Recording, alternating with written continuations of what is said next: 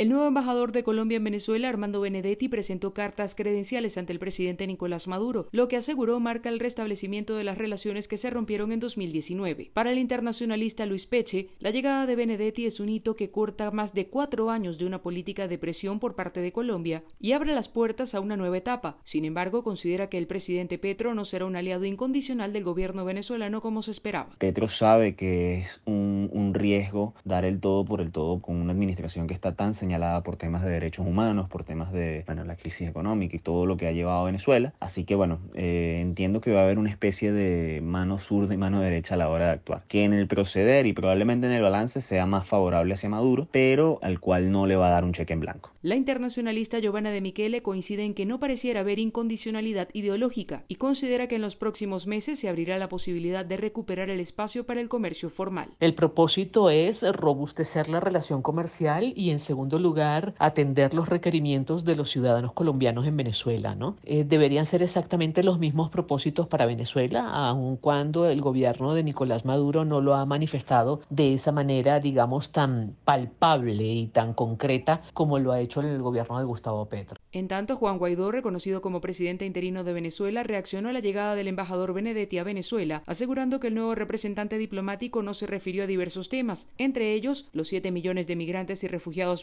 la emergencia humanitaria compleja y la protección que, según dijo, otorga el presidente Nicolás Maduro a las disidencias de las FARC y el ELN. Carolina Alcalde, Voz de América, Caracas.